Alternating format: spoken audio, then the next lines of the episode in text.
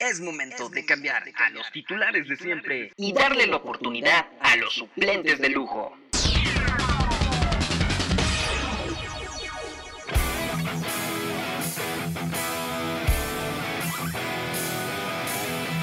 La banca. La banca. Es tiempo de la banca. ¿Qué tal amigos de la banca? Bienvenidos sean a un podcast más, un episodio más de este podcast que realizamos todos nosotros, los suplentes de lujo. Si no nos conocen, nos presentamos. Somos un grupo de amigos que, al igual que a ti, les gusta mucho el fútbol y han decidido compartirle al mundo más de una de sus charlas, esa que tú tendrías con tus amigos después de la reta, esa que tendrías con tus hermanos o con tu papá viendo un partido de fútbol, esa que tenemos todos en algún momento en nuestra vida si seguimos el balón rodar. Pero yo me presento, soy Santiago Soriano y esta ocasión estoy acompañado de mis amigos, compañeros y hermanos de esta aventura llamada La Banca. Eric Martínez, Ángel Villanueva y Adrián Martínez, a quienes saludo con muchísimo gusto para platicar un episodio más de fútbol. ¿Cómo están hermanos? Buenas noches, Adrián, te saludo. ¿Cómo están hermanos? Pues muy feliz aquí con plantilla completa de la banca ahora sí. Eh, y, y, pues con muchos temas. La verdad es que el fútbol no para. Hoy tenemos eh, temas para la reflexión. El autoayuda en la banca eh, está siendo todavía más abarcado y ahora va a ser hasta un tema, un bloque completo. Y pues muchas cosas, muchas cosas, va a estar bueno. Hablamos del tri igual, de sus representantes y pues como siempre un placer estar aquí con ustedes. Eric, ¿cómo estás hermano? Buenas. Hola, ¿qué tal? Mi querido Santi. Eh, como bien ya lo menciona Adrián, pues este, hay bastante, bastante de qué hablar. El fútbol ya empieza a rodar en más partes de, de, del planeta. Y, y, pues vamos a darle. Hola, buenas noches a todos. Perfecto. Y Angelito Villanueva, ¿cómo estás? Bien, feliz de estar con ustedes en esta nueva emisión a través de Spotify, en esto que es la banca, para hablar, pues ahora sí que lo más relevante, bueno, lo más relevante, lo, hablar del fútbol mexicano, dejémoslo así, ¿no? Y sobre otros, otros temas, entonces pues vamos a, a darle un rato. Correcto, correcto. Antes de comenzar te queremos pedir un favor. En Spotify puedes darle seguir a esta transmisión, a esta emisión de nuestro podcast para que semana con semana te lleguen los episodios ahí directamente a tu plataforma y puedas escucharnos. Y también en iTunes, en la plataforma de Apple, estamos disponibles y ahí puedes escucharnos cada semana. Amigos, el tema, los temas del día de hoy son varios, los que tenemos ya adelantaba Adrián. Pues fue, fue, fueron, han sido semanas de clásicos. Primero fue el clásico nacional, el, el, América contra Chivas, después fue el clásico joven, América contra Cruz Azul, y al final podemos decir que en el balance general de estos dos partidos, a espera de que se juegue otro cuando estamos grabando esto, que es el, el, América Pumas, que muchos consideran un clásico, al menos es un juego que levanta muchas pasiones, pero tras haber visto estos dos que ya mencionaba, podemos decir en un balance general que puede ser preocupante el nivel mostrado por los equipos, porque en ese tipo de juegos esperarías algo diferente o podría ser tu tarjeta de presentación ante el mundo, si así lo quieres ver, para decirle a alguien que no conozca tu fútbol, mira, esto es a lo que juego, esto es lo que se ve en mi liga, y la neta, lo que vimos, pues no es nada digno de presumir, y la neta, si habla del momento y el nivel que tiene nuestra liga a nivel continental y obviamente mundial. Y mete en el paquete el clásico regio, ¿no? O sea, lo podrás demeritar, lo podrás poner en segundo lugar por la trascendencia que tiene a nivel nacional, no, no regional. Pero más allá de todo, pues son de las dos plantillas más importantes del fútbol mexicano desde hace una década. En los, en los últimos cinco años han protagonizado una final de Conca Champions y una final de Liga MX, cosa que no han logrado las otras rivalidades, hay que ser honestos, y que pues tienen los futbolistas que probablemente serían más llamativos en el extranjero, ¿no? Pero bien lo dices, hermano, o sea, eh, sobre todo aquí hay un común denominador en los dos que tú mencionas, el América. Entonces, el primer punto que puedes decir, pues el América algo está jugando que está afectando los partidos? ¿Será? O sea, porque el América ha tenido algunos otros partidos con otros elementos, con otros rivales, en los que quizás han sido más llamativos, pero es muy diferente jugarle quizás Santos a Cholos que jugarle a Chivas o, a Cruz Azul. Y creo que eh, mucho dice, y lo platicábamos en algún otro espacio de aquí de la banca, que creo que también podemos pensar en que un Miguel Herrera que es más pensante, es más técnico desde hace mucho tiempo, pero ya no es el técnico tan avasallador y tan animador.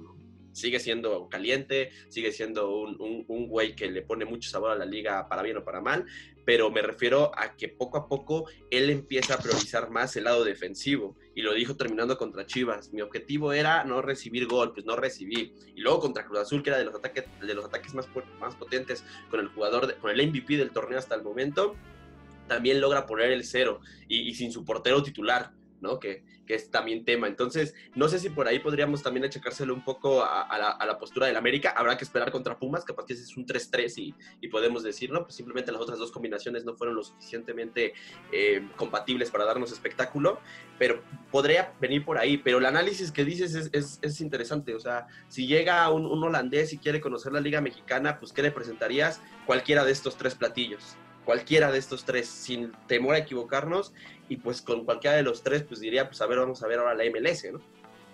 Híjole, que también ahí hay cosas bastante gachaitas, la verdad, pero bueno, este, al menos algunos partidos llegan a ser muy espectaculares por el paupérrimo nivel defensivo que presentan. Sí. Pero bueno, ese ya es otro tema. ¿Y, y cómo, ven? ¿Cómo ven, Angelito? ¿Cómo ven, Eric, eh, respecto a esto, al nivel mostrado deportivamente hablando, lo que se ve en la cancha meramente?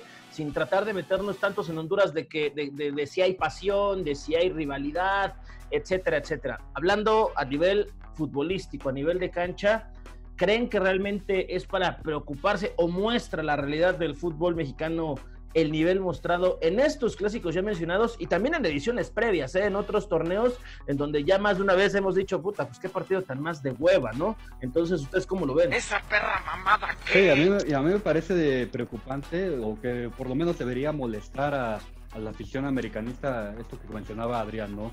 un técnico de América no puede decir, mi, objetivo era que no metieran gol. Ese tipo de declaraciones lo debe hacer alguien que dirige al Atlas, que dirige al Puebla y que se va a enfrentar al Cruz Azul, que se va a enfrentar a las Chivas, que se va a enfrentar al mismo América.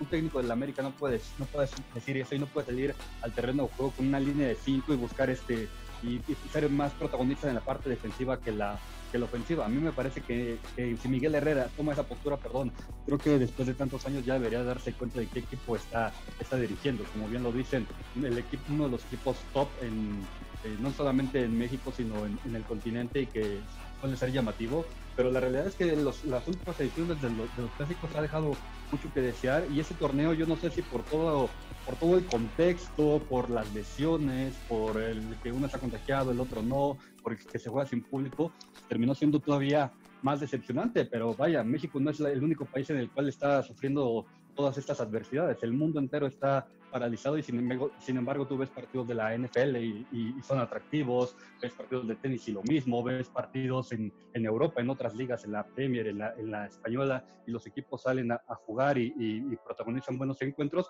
No te explicas por qué en México los partidos que se supone tendrían que ser más importantes. Sí, creo que, creo que como bien lo mencionan es preocupante, pero condicionado totalmente por lo que hace el América, como bien lo menciona Adrián. ¿Por qué? Porque eh, hasta cierto punto podré eh, coincidir un poco con lo que dice Ángel, que es una, una plantilla poderosa, pero hoy no lo creo, ¿eh? De hecho, ah, eh, sobre el partido contra Cruz Azul, se te lesiona Cáceres, Cáceres y tienes que recurrir a un juvenil. Esto, esta es la realidad de este América. Yo creo que eso es lo que condiciona y por lo que Miguel Herrera ha optado por cierta postura en este tipo de partidos. Lo habíamos visto eh, en la pretemporada en la Copa GNP cuando se dispuso a proponerle al Cruz Azul, lo golearon. Entonces yo creo que tenemos que darle hasta cierto punto también ese mérito a Miguel Herrera porque eh, sabe de las carencias que quizá hoy en día eh, tiene su plantilla a comparación de la de hace algunos años. Hace algunos años sí, le podíamos exigir a la América que saliera a proponer, que fuera, que goleara, que gustara, pero hoy en día yo creo que es muy diferente. Yo creo que tanto es esa parte de los que eh, eh, están lesionados, los que se han vendido y otros cuantos que no viven su mejor momento, ¿no?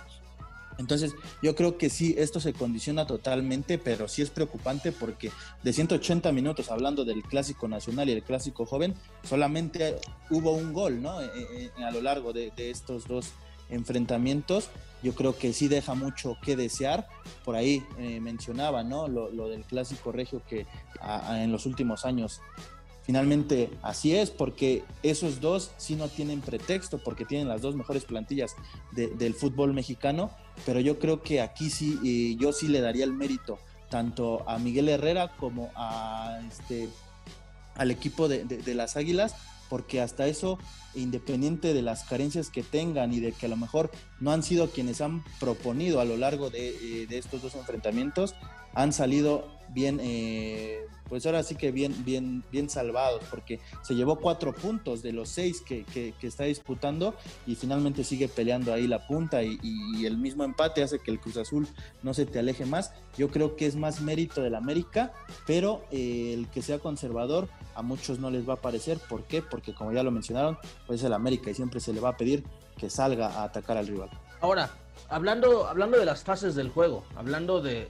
del desenvolvimiento de cada cuadro sobre el terreno de juego, ya sea en transiciones ofensivas, defensivas, etcétera, eh, ha quedado demostrado, como ya mencionan, que en gran parte los juegos, al menos hablando del clásico nacional y del clásico joven, ha estado condicionado por los planteamientos que, que, coloca eh, Miguel Herrera sobre el terreno de juego. ¿Ustedes ven, identifican algún equipo que tenga, o sea, de, todos los que conforman la Liga MX, no nos concentremos en esto, en solamente estos, de todos los equipos que conforman Liga MX, ¿ustedes pueden identificar alguno que realmente sea capaz de desarrollar de manera satisfactoria cada una de estas fases del juego? Hablando a nivel ofensivo, defensivo, en el cual digas, este es un representante eh, digno, magnífico, en el cual yo pueda presumirle a otra liga que, por ejemplo, si lo ponemos a nivel continental, Argentina te va a poner sobre la mesa a River, Boca Junior, por ahí Racing, eh, Uruguay te va a poner al, Peña, al Peñarol, por ejemplo, el Brasilerao te va a poner Corinthians, Flamengo, Fluminense, etcétera. Eh, México, ¿a quién podría colocar si es que existe ese equipo? No, pues actualmente pues, creo que lo que habíamos dicho desde el podcast pasado, hermano, el León. Sí. El León es el equipo que mejor domina todas las fases que mencionas y es el equipo más completo y no sé si, si es líder por primera vez en el, en el torneo porque terminando esta jornada 12 es líder por primera vez en el torneo y por, y por fin podemos ver a, como líder al equipo que mejor fútbol desempeña. Yo creo que el León, y, más allá de eso, para lograr un partido entretenido, divertido y, y, atractivo para, para gente, a lo mejor a gente del fútbol, tendrías que depender mucho de alguna combinación explosiva como la que vimos el viernes con el Puebla Querétaro, ¿no? ¿Qué, ¿Qué, pasó ahí? Muy fácil podemos decir, pues son dos equipos que te atacan a contragolpe, a transiciones ofensivas, uno se vio con inferioridad, con el marcador abajo hasta con dos goles, tuvo que atacar, el otro pues no, no supo defender bien, pero el otro tampoco sabía defender, malas defensas, buenos ataques en transición, fue una combinación explosiva y tómala, ¿no? Y, entonces yo creo que depende mucho de las, de las combinaciones, porque cada equipo, si es que algo domina, no dominan todo como quizás sí lo hace León, con sus limitantes, porque tampoco es el equipo perfecto, ¿verdad? Y también tiene sus cositas, ¿no? No es el Toluca de, de Cardoso del 2002, pero sí es un equipo que creo que domina más un estilo y se defiende en otras fases del juego. En cambio, el Cruz Azul, Cruz Azul lo pones, es un equipo que si, le, eh, que si por ahí te mete un gol en los primeros minutos y tú lo tienes que atacar, pues es el escenario ideal para que te ataque a modo transición ofensiva y te sientes más cómodo.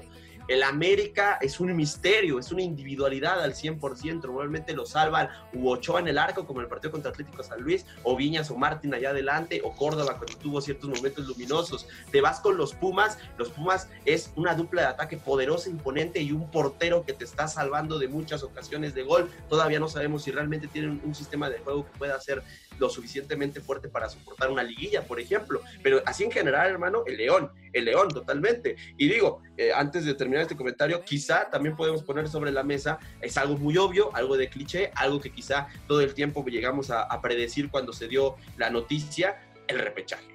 Hay 12 lugares, de esto y si, y si de por sí con 8 ya fomentabas un poquito la mediocridad, con 12 más y ahora muy rápido se definieron el Big, el Big Four de la Liga MX, ¿no? O sea, yo la neta no creo que alguien pueda superar a los tres capitalinos y a León.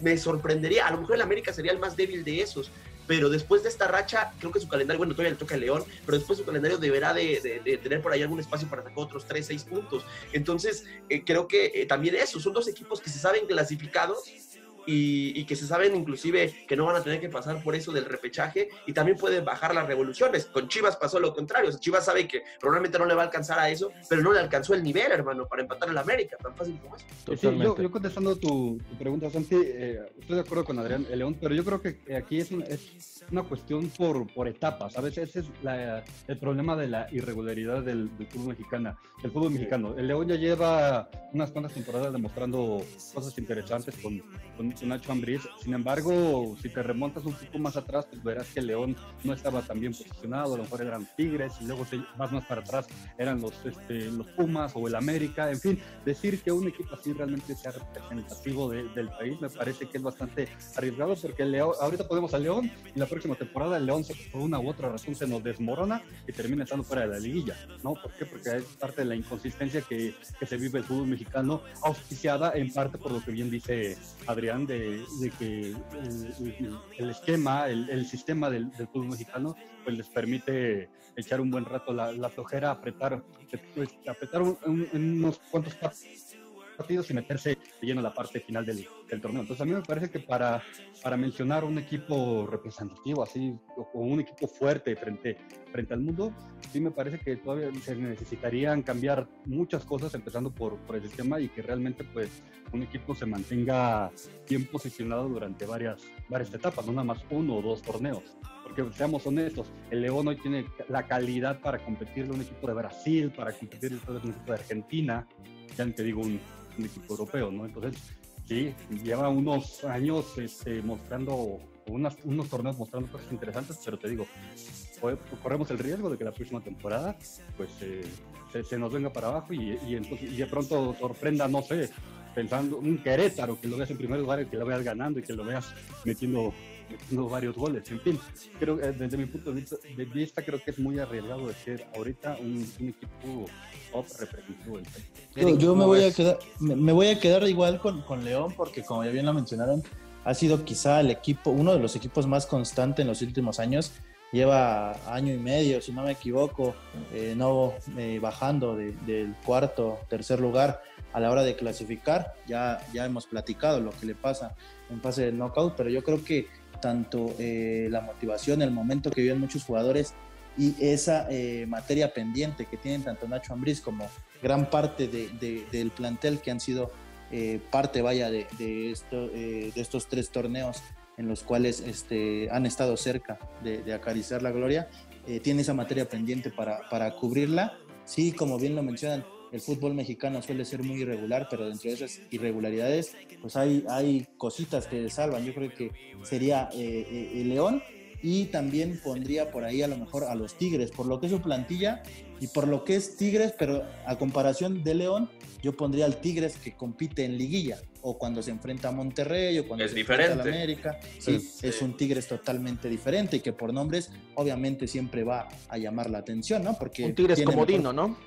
Exactamente, tiene mejor plantilla que muchas, eh, eh, no sé si la gran mayoría de las plantillas de Sudamérica incluso. Oye, pero te quieres nada más rápido, Eric, y que le cambió el esquema al Tuca, ¿eh? Desde hace tres jornadas juega con línea de 3, 3-4-3, 3-4-2-1 por momento. Que no digan que no se los adelantamos del Tuca cambiante. Algo, algo intentó. Campaña. Algo intentó. Lo, intentó, pero se le venía el mundo encima, no le estaba dando precisamente los mejores resultados. Tuvo que hacer algo, y, bueno, ya de menos se salió de su. Digo, él seguido juega con línea de 3, pero, pero no como esquema madre, y creo que lleva dos o tres jornadas jugando así y, pues es cuando cosechó más puntos y ya es quinto en la tabla general. Sí, le ha resultado eso y como bien dices, eh, a lo mejor lo que mencionas, ya se despegaron los primeros cuatro, pero que el quinto sea el Tigres, ojo, eh, es peligroso para, para el cuarto lugar. Entonces yo creo que, que me quedaría con, con, León y con Tigres, ese Tigres que juega bien, porque hay eh, el Tigres de la jornada 1 a la 10 que vimos, a ese no, a ese no me refiero. Oye, Santi, ¿y te acuerdas la semana pasada que platicábamos tú y yo sobre una preocupación muy parecida, pero nada más focalizada sobre el Clásico Nacional, ¿no? Que, y hablábamos inclusive de clásicos nacionales del pasado, reciente. Y, y, decíamos, yo te mencionaba algo que no sé si también tenga que ver, y, volvemos a lo mismo, quizás es algo, es un concepto muy, muy fácil de tirar, eh, que, que, a lo mejor no, no tiene tanta objetividad o no, se le puede dar un valor numérico, pero la falta de afición o sea, digo, yo sé que con afición también se han vivido bodrios, de partidos, pero yo les ponía un ejemplo, ¿no? te decía a ti, imagínate el clásico nacional en el momento en donde meten a Uribe Peralta al campo de parte de Chivas lo metes al campo, la bola de, ofensas, de mentadas de madre que le dan ambiente al estadio, o sea, no, apoyando la violencia, pero lo que, lo que no daña, ¿no? Esa, es el ambiente. Chiflidos, el ambiente. que se puede poner eh, hubiera eh, era diferente, ¿no? Y no sé si eso también tenga que ver e impactar en un jugador. el clásico pasado, que fue exactamente el 28 de septiembre del 2019, me acuerdo que eh, Luis Fernando Tena no se anima a meter a Uribe Peralta y por ahí estaba el rumor de que Tena dijo, ¿para qué lo meto? Para que le rechiflen, para que le bajen la moral, o sea, empiezas Lo cuidó. Exacto, lo cuidas y empiezas a pensar también en el aspecto del famoso jugador número 12. Yo no sé si eso también tenga que ver, claro que la afición lo es todo. Nos estamos acostumbrando a ver partidos sin afición porque es una constante, pero la neta es que quizá también puede ser un aspecto a, reflexionar. Sí, también es un, hecho. Pero, pero Adrián, perdón, Uribe Peralta tampoco es un, un jugador que va no pero aporta. Era, era un ejemplo. Y, es un, y es un tipo que, digo, ya eh, a estar en ese nivel de, profesional, perdón, pero sí, la afición pesa y, no ha de ser padre los, los chiflidos y, y ha de ser muy emotivo también los aplausos. Pero caray, tú tienes un trabajo que hacer y, no, somos, insisto, no somos el único país en el cual está jugando sin público. Y los grandes equipos están igual jugando partidos importantes sin público. Muchos se hicieron campeones sin público. Y aún así no es excusa como de para bajar el, el nivel o para decir, ay, es que no, no me más que nada, Es un ejemplo de eso, de lo que mencionas, emotividad. Emotividad y que. Es un factor solamente. Es, es, un factor que al final estamos diciendo desde hace tiempo. Actualmente la localía vale para poco y nada. ¿Por qué vale para poco y nada? Pues porque no hay gente en tu estadio tan fácil como eso. O sea, yo me refiero a ese condimento. que lo respaldaba eso. Sí, muchos equipos, pues es, la verdad es que ya simplemente es para el acomodo de los equipos en un marcador, en una estadística, en la información de la cédula oficial, pero más allá de eso, pues se pone. Y lo de Oribe no, no representa que vaya a cambiar algo Oribe a estas alturas y dudar de su profesionalismo, sino más que nada decir, a ver, eso le hubiera puesto un condimento diferente. Nosotros desde la casa podemos ver que va entrando Oribe Peralta y dices, ah, bueno, pues ya por el mame, sacó a Alexis Vega, pues dicen qué estás pensando. En el estadio, pues olvídate, ¿no? Le, le, pone cierto, cierto picante. O sea, no, no lo creo que sea lo más importante, porque por ahí dicen que el, que es perico donde sea es verde, ¿no? Pero, pero la neta es que creo que debe de venir un, condimento adicional y la falta de afición le quita toda esa atmósfera. Y, también se ha vuelto recurrente el hecho de que entre más expectativa tengas sobre un partido en la Liga MX, más decepcionante es. Y mientras menos reflectores tengan, más divertidos pueden ser. Y ejemplo fue esta jornada. Los clásicos, el Regio y el Joven, pero ahí tuvimos un Puebla Crétaro que fue muy divertido y con dos de los equipos más irregulares y más gitanos de lo que va en este Guardianes 2020 y que también son muestra de esa irregularidad que no es ajena a ningún club de este fútbol mexicano. Y por ejemplo, hay un dato, este, el 0-0 entre América y Cruz Azul de la jornada 12, es el sexto clásico joven de los últimos 15 que se han jugado en liga que acaba con empate a cero. Esto quiere ah, decir o sea, es, un síntoma recurrente, es una cifra que también cuando, cuando la conocí me, sorprendió, porque esto quiere decir que ya son muchos los juegos en los que se termina con más miedo de perder a que prevalezcan las aspiraciones de ganar. Y justamente esa aspiración de ganar es la que muchas veces nos ha regalado en la historia, no solamente este partido, sino de cualquier clásico, nos ha regalado capítulos memorables, pero ahora con un fútbol más táctico, más pensado, más resultadista, nos ha dado esta tendencia. Sexto clásico en los últimos 15 que termina 0 por 0. Entonces, aquí nos deja muestra también y nos vamos a la tabla general de cómo tras 12, tras 12 partidos, la diferencia entre la zona, la zona de clasificación directa, es decir, los cuatro primeros lugares de la liga y la de repechaje y la de eliminación es auténticamente de risa, de risa. Por ejemplo, el Necaxa y el San Luis, que son sotaneros, que tienen 9 y 8 puntos respectivamente, están solamente a 3 o 4 puntos de la zona repechaje en la que se encuentran equipos como Santos y Querétaro.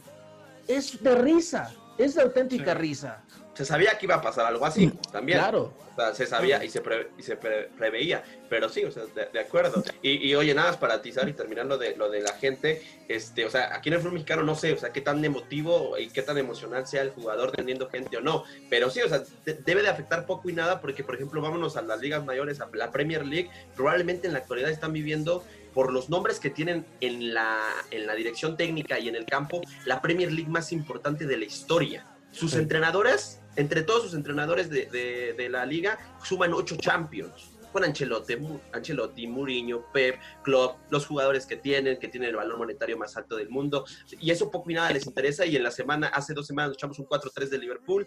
Y esta semana nos echamos, nos echamos un 3-3 del Chelsea con el el, el, el, el, 5-2 del Leicester contra el City.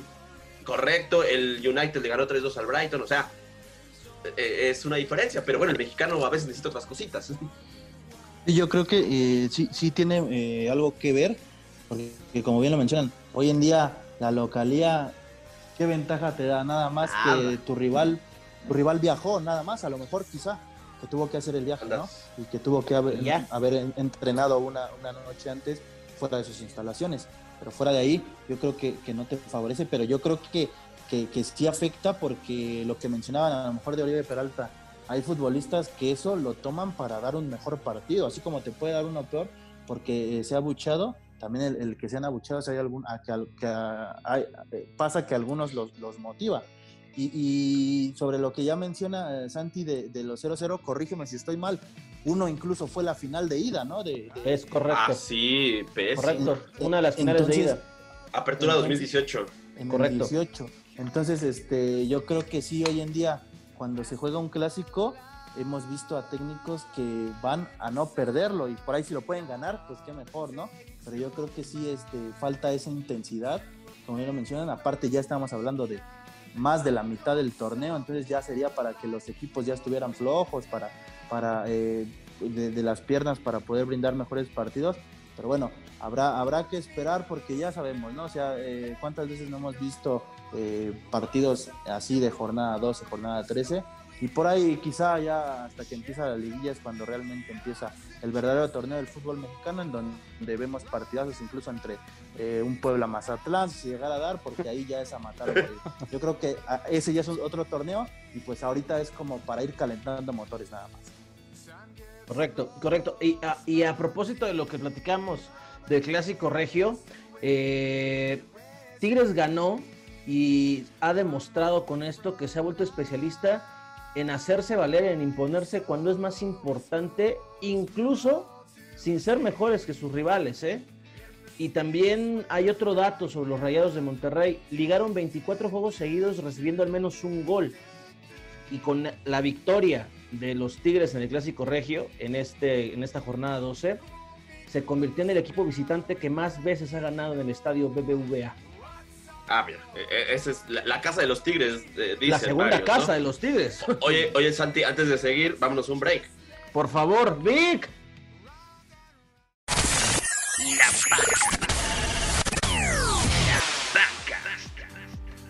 Hey, tómate un break.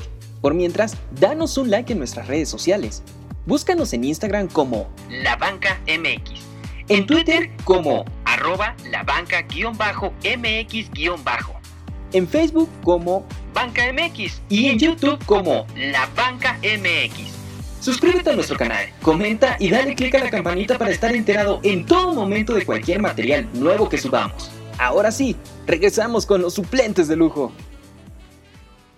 Ya lo escucharon, esas son nuestras redes sociales, pero les queremos pedir que nos hagan el paro especialmente en nuestro canal de YouTube, www.youtube.com, diagonal La Banca MX. Así lo meten en su navegador, en su aplicación del celular nos buscan como la banca MX. Somos la primerita opción ahí con el loguito de la L, la B y el baloncito. No hay falla. Le pican al botón de suscribirse y eso ayudará a que nuestros becarios puedan comer una semana más. No lo hagan. ¿Becarios?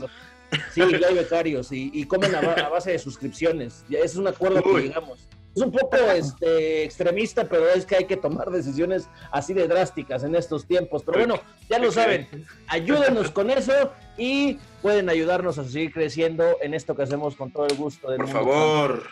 Porfa. Eh, amigos, eh, si quieren, dejamos un poquito de lado este tema. Podemos hablar sobre la selección mexicana de fútbol que vuelve, vuelve en, esta, en, este año 2020 tan, tan, tan, tan fatídico, tan extraño, tan sí. tan, tan raro. Bueno, no habíamos tenido oportunidad de ver a, la selección mexicana de fútbol y ahora lo podremos hacer con varios partidos al frente, con me parece rivales interesantes. No sé ustedes cómo lo vean. Sí, no jugaba desde el 19 de noviembre del 2019, Santi. O sea, ya, ya, ya más de un año. Y fíjate que así checando y sintiendo el pulso en redes sociales con nuestra página de Facebook, hay gente que sí la extraña, ¿eh? O sea, hay, gente que sí, sí, le gusta y, dice qué chido que no se haya cancelado la, pues, la fecha de aunque sea de Costa Rica y que se juegue Guatemala. Tu papá, que aunque es chiva, es ha sido seguidor de la selección, ¿no le extraña? Sí, sí, probablemente sí. Digo, a lo mejor no le expresa mucho. Bueno, ese señor a veces no expresa muchas cosas, pero, pero, pero, pero, pero vamos. de la banca. pero a veces nos, escucha, te amo, papá.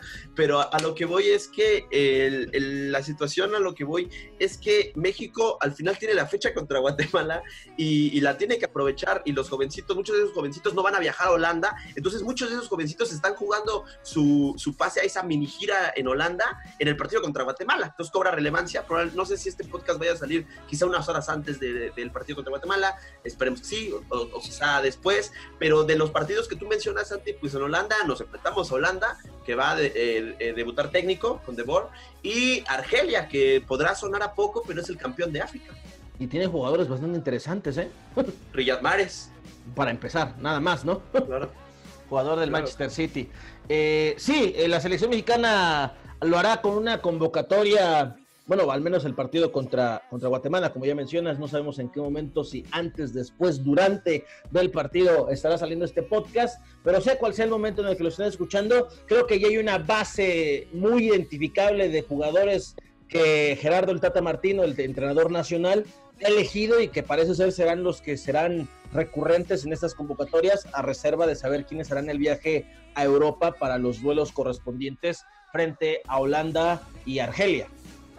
Y ojo, eh, este, estoy viendo la lista y se acuerdan que yo les dije que a Luis Romo a lo mejor lo podría utilizar de defensa, que lo metió dentro de, los, de la categoría de defensa, ¿no? no más que un mediocampista como ha estado jugando con el Azul. Entonces, pues bueno, va a ser interesante. A ver si nada de esas es latino, porque nunca latino a nadie. Eh, nadie aquí latina nada. Nadie, nadie. Puede jugar en la, en la parte defensiva, pero pero pues es interesante la, la, lista que presenta y pues este... Sí lo utilizó en el partido contra Bermudas, ¿eh? Ese que menciono que fue el último, sí lo utilizó como central. Más por carencia en la posición que por otra cosa. Creo que hoy Romo se ha desafanado de la central por mucho desde hace ya tiempo. Aunque yo creo que muestras eh, las carencias, ¿no? Que hay sí, por las carencias. Sería quizá por la por la falta de, de, de futbolistas, como lo menciona Adrián, pero yo creo que ya para Holanda eh, irá Moreno, eh, irá eh, Néstor Araujo, Edson. futbolistas más consolidados y que, y que quizá están antes para, para el Tato Martina, el Tato Martino, Edson Álvarez incluso que en su momento, ¿no? Al inicio del proceso decía que era Edson y, 22 más, ¿no? Con el Tato Martino. Pero este, habrá que ver, hay, hay varias posiciones importantes, como bien lo mencionan, ahorita hay futbolistas en, en, un buen momento que están regresando a actividad allá en Europa, algunos lesionados como Andrés Guardado que no pudo participar en el partido pasado contra el Real Madrid. Habrá que ver si, si se recupera un tipo experimentado, el capitán, si no me equivoco, ¿no? De, de, la selección. Sí. y, este, eh, y algunos otros futbolistas que viven buen momento. Lo de Guillermo Ochoa, ¿no? Que si se confirma eh, la, la, la, la, gravedad de la lesión, no podría viajar también. no, no, dalo por hecho. Dalo por hecho. Va a estar de cuatro o seis semanas fuera. No va a ir. Yo siento, que sería una bondad del Gracias a ¿eh? Dios. Porque, porque jugaría, eh, en teoría, el, portero que vive en el mejor momento. Para mí, Alfredo Talavera vive en el mejor momento que, Guillermo Ochoa. Alfredo Talavera, claro. Le haría un, poquito de justicia ¿no? ahí a, Talavera que, si seamos sinceros, tuviera el momento que tuviera, si Ochoa estuviera al 100, Ochoa eh, sería el portero titular, mínimo control plan esa reacción de Angelito con la portería de Ochoa la tiene mucha gente hasta americanista ahora que se lesiona y que va a jugar Oscar Jiménez. La verdad a mí me sorprende, ¿no? Como que Ochoa también polariza demasiado. No sé si el nivel de Javier Hernández. No, no tanto. no, no, tanto. Yo, tampoco no creo que tanto. Y creo que hay más defensores que detractores de, de, Guillermo Ochoa. Pero como bien lo dice Eric, una justicia en la parte de la portería de la Digo, una pena que se haya lesionado, nunca hay que alegrarse de, las dolencias ajenas, pero es la única forma de que los demás porteros del Tri tengan oportunidad de jugar o tengan este, se le recompense un poco lo que están haciendo durante el, torneo. Yo siempre he criticado que Guillermo Ochoa, pase lo que pase, siempre va a ser el titular y siempre está en todos los partidos, pese a que otros porteros están en mejor, en este, momento. Pues bueno, ahorita una lesión le vino a hacer justicia al Alfredo verdad que sin duda se ha ganado eh, más que merecido ser el portero titular y que tiene que parar este, en todos los partidos. Y, oigan, eh, hace rato que se hablaba sobre Luis Romo y los defensas que pueden acudir a la convocatoria europea. Eh, hay también jugadores que han venido recuperando nivel en la Liga MX y que pueden justamente cerrar más esa posición de como es la defensa que, veníamos y que hemos venido careciendo durante los últimos años. Yo destacaría el caso de Carlos Salcedo, ¿saben? El partido que brindó contra los Rayados es muy destacado y me parece que junto con Nahuel Guzmán y por ahí Leo López fue de lo mejor que mostró el cuadro del Tuca Ferretti. Si revisan su mapa de calor, jugó un partido totalmente cargado al sector izquierdo, una especie lateral, hubo una línea de tres la que presentó Ricardo Ferretti, donde prácticamente ganó todos los duelos que tuvo tanto con Miguel Ayun como con Estefan Medina, lo cual me parece son buenas noticias para el equipo tricolor y que meterán más en apuros, porque ya mencionaba Eric, vendrán los Néstor Araujo, vendrá Héctor Moreno, entonces si es que Romo se llega a meter a la convocatoria para los partidos en Holanda, pues habrá que ver cómo lo vas a utilizar, porque contra América, Romo ya está totalmente encajado como un centrocampista, como un medio. Todo este torneo. Todo ese torneo totalmente se ha desempeñado, aunque dio muestras de sus cualidades defensivas, especialmente por el portento físico que es, y me parece que eso podría darle una oportunidad en zona baja frente a Holanda, especialmente. Habrá que ver qué es lo que termina decidiendo Gerardo Martín. Correcto. Y, lo de Carlos Salcedo, bueno, creo que lo hemos dicho y, a mí me, en su momento entre 2015 y 2017 me parecía un central top, pero fabuloso. O sea, yo siempre voy a recordar ese partido de confederaciones contra Portugal, la marca que le hace a Cristiano Ronaldo, más allá de que por ahí en, en el gol de Cuaresma creo que se le va. Pues bueno, o sea, estabas hablando de Cristiano Ronaldo y Carlos Salcedo con una marca muy, eh, cercana. Es, un tipo que tiene muchas condiciones, pero tampoco le ayuda mucho a veces la, la cabeza y la familia que tiene.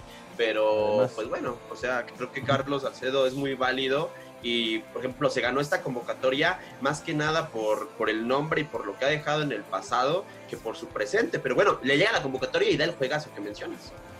Y es que yo creo que hay una, hay una dualidad con Salcedo porque independientemente del momento que siempre vivía en Tigres, le pasaba a lo mejor lo que le sucede a Ochoa. Se ponía la de México y, se transformaba hasta cierto punto.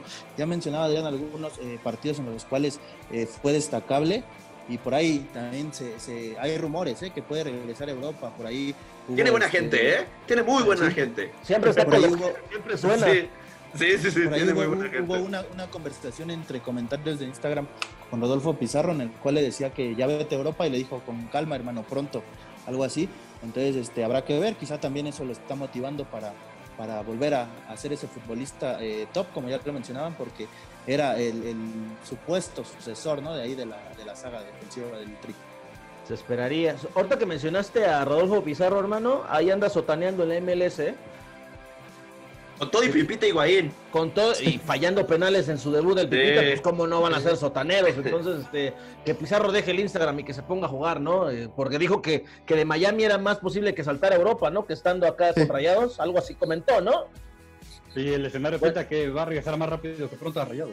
Sí, digo, porque estando en el penúltimo lugar de la conferencia este de la MLS, no creo que vaya a pintar para irse a Europa pronto, ¿eh? Pero bueno, este, eh, solamente quería hacer el comentario. Amigos, hablando de la selección, ahora es momento de uno que seguramente va a formar parte de la convocatoria de Gerardo Martino para los partidos contra Holanda y contra Argelia. Pero antes de hablar de él, Vic la cortinilla de los mexicanos en el extranjero, que hoy, hoy no es la cortinilla de Raúl Jiménez. Vamos a hablar de otro. Adelante, Vic. Es su momento. Jueguen un partido completo. Sean banca de la banca, suplentes de lujo, destaquen o pasen desapercibidos. Y aunque solo jueguen un minuto, no dejarán de ser nuestros máximos exponentes. Es tiempo de mexicanos en el.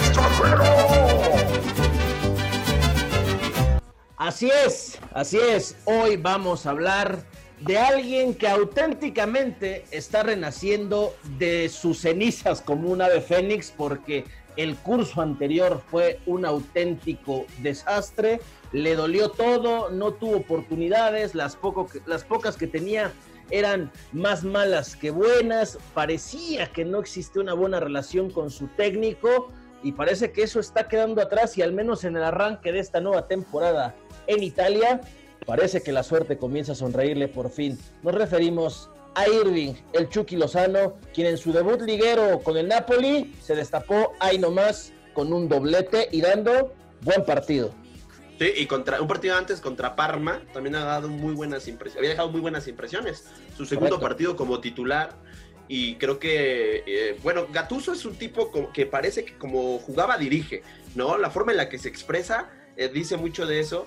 Por ahí palabras más, palabras menos, decía del Chucky Lozano que a diferencia de la temporada pasada, ahora no dispara y se cae como niño, ¿no? refiriéndose a que pues ahora sí está más fuerte o más eh, potente, no sé, pero pues mira, da gusto porque el partido de, este, del fin de semana pasado, donde mete dos goles, es un encuentro en donde le encuentran el rol al Chucky Lozano que tanto se ha dicho, ¿no? Muchas veces se tiene la falsa impresión de que un extremo es antes asistidor que goleador siendo que en los últimos años los dos futbolistas más importantes del mundo, llámese Messi y Cristiano Ronaldo, pues empezaron sus carreras como extremos y ahí brillaban. Y ahí a la fecha todavía se aferran a jugar, ¿no? Uno por izquierda, otro por derecha.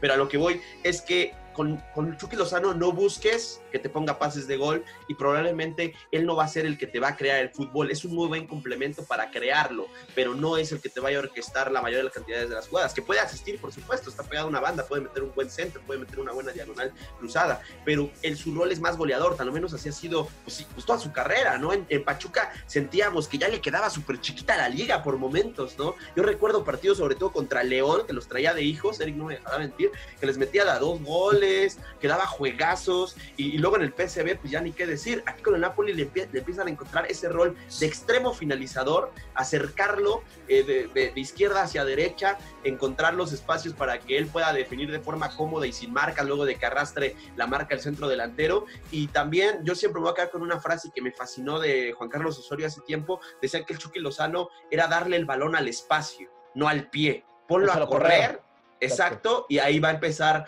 a, darte frutos en el ataque. Entonces, si Gattuso lo comprendió, enhorabuena. Y aparte, ya no está Callejón, amigos, y en Italia ya dicen que es el suplente de Callejón. Y está jugando como segundo delantero, ¿no? También No, extremo derecho. como extremo derecho. Sí, extremo derecho.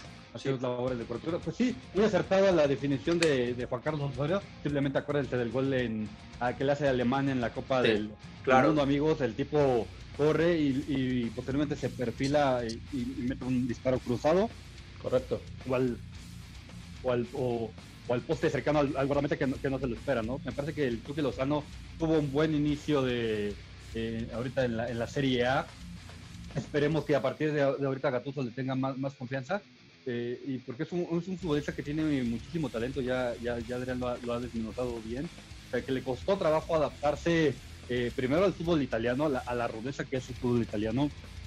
Después viene Sacco Ancelotti, no, este, luego se viene, se viene Gattuso, un fútbol totalmente diferente que nunca le tuvo confianza desde un principio, o sea, ni siquiera eh, se tomó la modestia de, probarlo un poco más, ya lo metí en los partidos este, finales, en los partidos más intrascendentes. Bueno, el Chucky, el Chucky Lozano con mucha casa y que ya poco a poco en la, en la parte final demostró que, que, es un futbolista del cual se los debe de tomar en serio y del cual te puede sacar varias, varias cosas, ¿no? Asistiendo o, metiendo goles o aportando algo dentro del terreno de juego. Ahorita parece que, que Gatuso ya, ya, se dio cuenta de, eso y que el Chucky Lozano aparentemente también ya encontró la fórmula de cómo quiere que juegue Y, y también que, que el Chucky eh, puede ser un, gran elemento para el juego frontal, el juego directo. Eh, en su momento lo, lo, llegamos a ver con Pachuca cuando con trazos de, de Eric Gutiérrez ahí, que, fue cuando empezó a, darse a notar el Chucky porque eh, ganaba las espaldas de los defensas y, esa pues, picardía ¿no? que tiene el, futbolista mexicano lo ha, lo ha, lo ha dado a notar. Eh, aquí también tiene mucho que ver, yo creo que eh, en su momento cuando llegó con Ancelotti no había hecho pretemporada, no conocía al equipo, no conocía a, sus compañeros. Por ahí después se va Ancelotti y llega un técnico que quizá ni lo conocía, ¿eh? Y si a lo mejor empezó a pedir referencias, recordemos que Ancelotti se lo lleva porque lo quería poner a jugar de delantero o de segundo delantero. Entonces, si quizá eh, Gatuso llegó y pidió preferencias y le dijeron, ¿sabes qué? Pues tienes este para jugar ahí de, delantero o, de, atrásito del delantero, pues el mexicano sabemos que no es su, mejor, eh, la, posición que mejor explote. Y como bien lo mencionan, pues la temporada pasada había nombres que pesaban más, a pesar de que el Chucky hubiera sido el fichaje más caro en la historia del club. Estaba Callejón, estaba por ahí eh, Hamsik, eh, eh futbolistas que, quizá vivían mejor momento y pues que ya traían un, arrastre más, este, más longevo con, la institución napolitana. Yo creo que es un muy buen inicio. El Chucky, como bien lo mencionan, se ha caracterizado por ser un tipo eh, no recuerdo si, si, alcanzó a ser líder de goleo en, Holanda, pero creo que sí.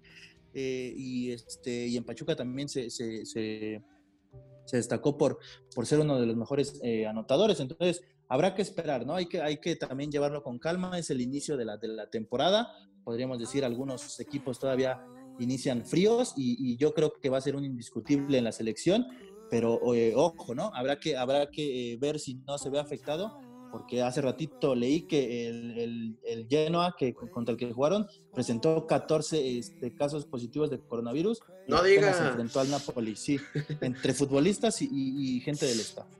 Válgame.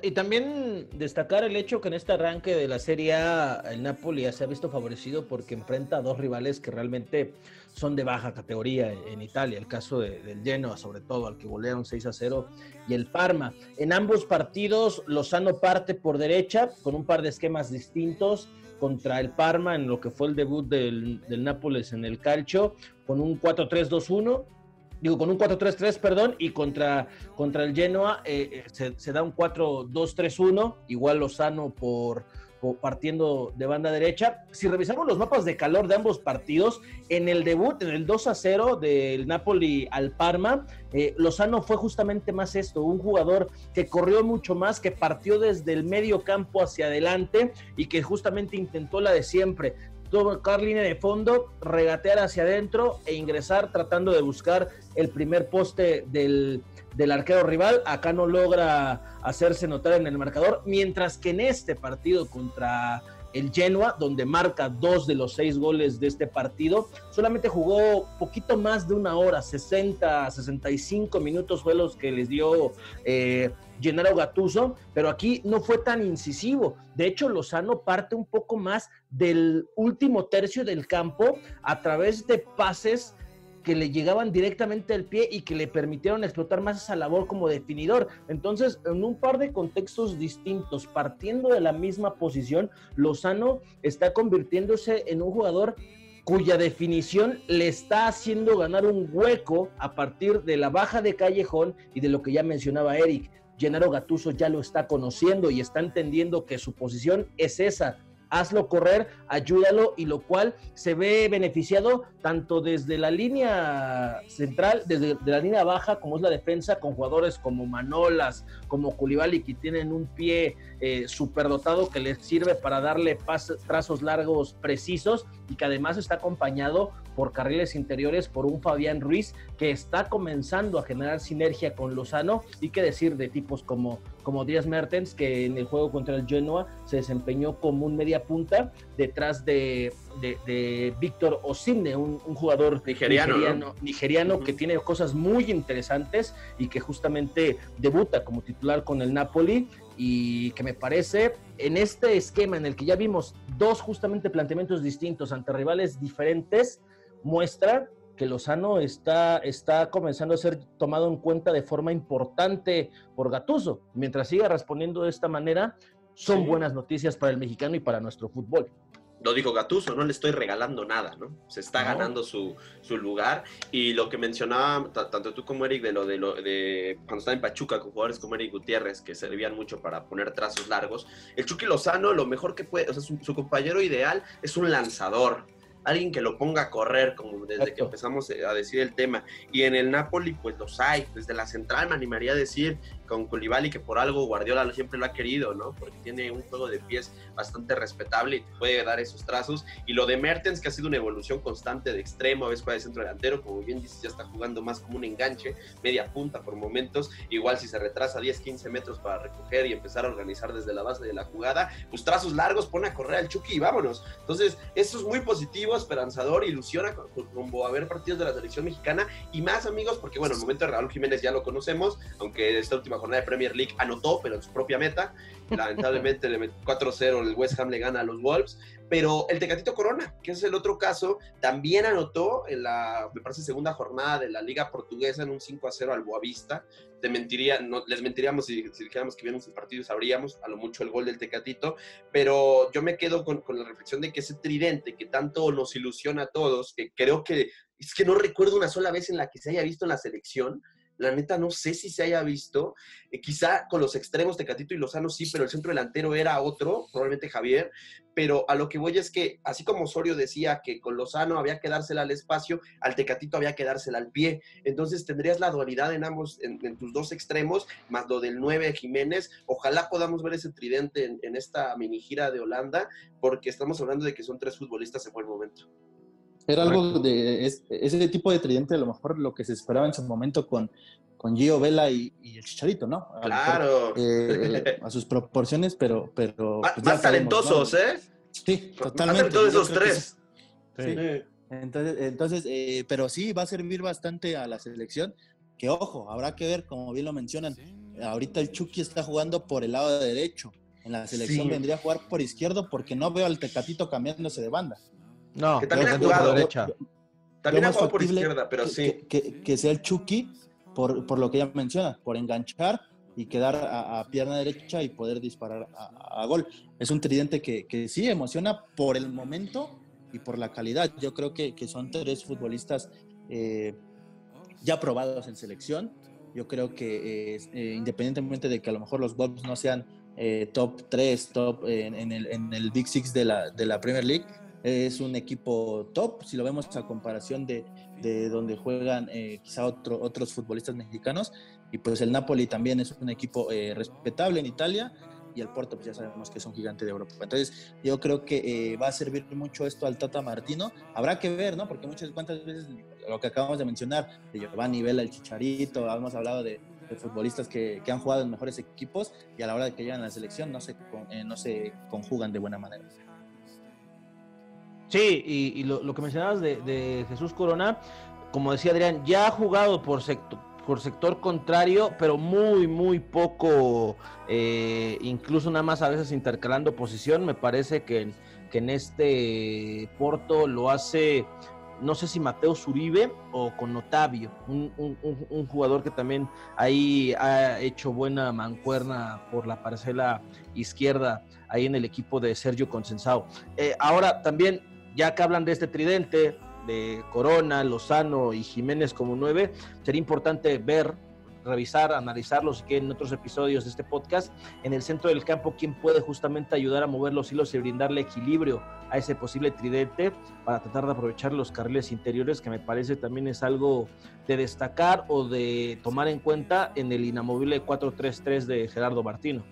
Y que Herrera no juega nada en el Atlético de Madrid y que inclusive Simeone llegó a declarar que es posible que pueda salir. O sea que de aquí al 5 de octubre pueden suceder muchas cosas. En el partido contra Granada, que el Atlético le mete 6-1, Herrera se quedó en la tribuna, ni con los cinco cambios ingresó.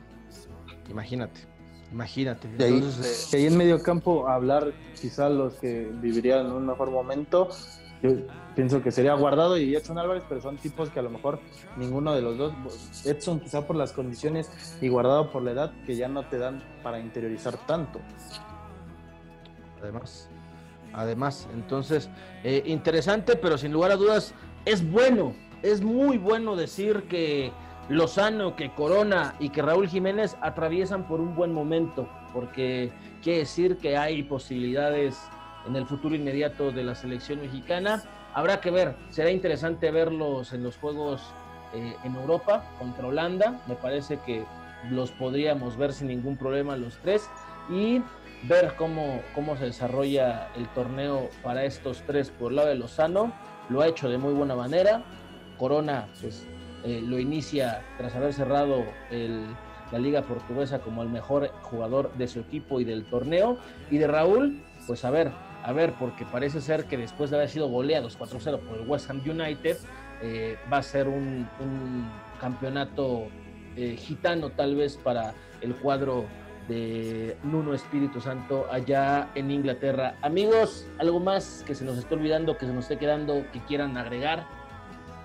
Creo que no, hermanos. Pues agradecerles como siempre a la gente que haga a favor de llegar hasta esta parte de su bonito podcast de la banca. A ustedes, como siempre, Angelito, Eric, Santi, a nuestros productos, como siempre. Y pues vamos a seguir porque viene fútbol. Yo creo que la semana pasada, la semana que viene, todavía podremos enfocarnos más en la selección mexicana, ya con antecedente del partido contra Guatemala. Igual y algún jugador que no tengamos en, la, en el radar secuela a esa a esa mini gira en Holanda. Y va a estar bueno, va a estar bueno. Y viene otro, el último clásico, América Pumas, para ver si puede salvar un poco esta trilogía de clásicos protagonizadas por el América. Correcto, correcto. Entonces, de esa manera, pues nos despedimos, amigos, para eh, dar paso a lo que sigue, ver a la selección, ver más Liga MX, seguir dándole seguimiento a los mexicanos en Europa. Angelito, Eric, ¿algo más que comentar? Nada más, un placer estar una vez más con ustedes en este podcast hablando de, fútbol y de lo que más nos gusta. Y pues bueno, vamos a ver cómo transcurren el, resto de, las, de las jornadas a nivel nacional e internacional. Un abrazo a todos, amigos. Un abrazo. Vámonos, Eric. Como, como ya bien lo mencionan, pues eh, habrá todavía mucho fútbol que ver. Y, pues eh, un placer, un placer, hermanos, estar aquí con ustedes. Gracias y pues a darle todavía al fútbol. Ya lo dijeron mis amigos, compañeros, hermanos, nosotros somos los suplentes de lujo, esto es la banca. Yo soy Santiago Soriano y en este episodio me acompañaron como siempre Ángel Villanueva, Eric Martínez, Adrián Martínez. Nosotros estamos producidos por Víctor García y también por el produ Luis Aguilar. Ha sido un placer como siempre poderlos acompañar en sus actividades diarias y si les gusta el fútbol están en el lugar correcto no les quepa la menor duda de que aquí estamos para platicar con todos ustedes, entre amigos, de lo que más nos gusta, que es este bonito deporte, donde la protagonista es la de siempre, la pelota, la redonda, el esférico. Sin más que decirles, yo me despido agradeciéndoles su preferencia y pedirles que por favor no dejen de apoyarnos. Es muy importante contar con ello para nosotros. Nosotros somos la banca, nos escuchamos en una próxima ocasión. Hemos concluido una emisión de La Bancast. Pero descuida, todavía tenemos material constantemente nuevo y fresco en todas nuestras redes sociales. No olvides seguirnos en cada una de ellas. Nos vemos en el siguiente material de La Banca.